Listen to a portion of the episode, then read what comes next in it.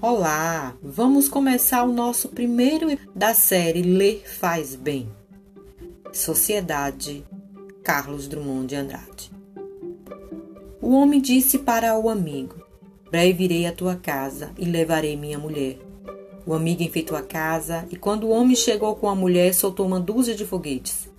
O homem comeu e bebeu, a mulher bebeu e cantou. Os dois dançaram, o amigo estava muito satisfeito. Quando foi hora de sair, o amigo disse para o homem: Breve irei à tua casa. E apertou a mão dos dois. No caminho, o homem resmunga: Ora, essa!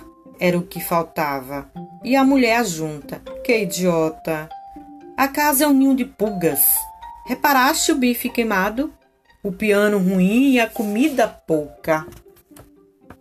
E todas as quintas-feiras eles voltavam à casa do amigo que ainda não pôde retribuir a visita.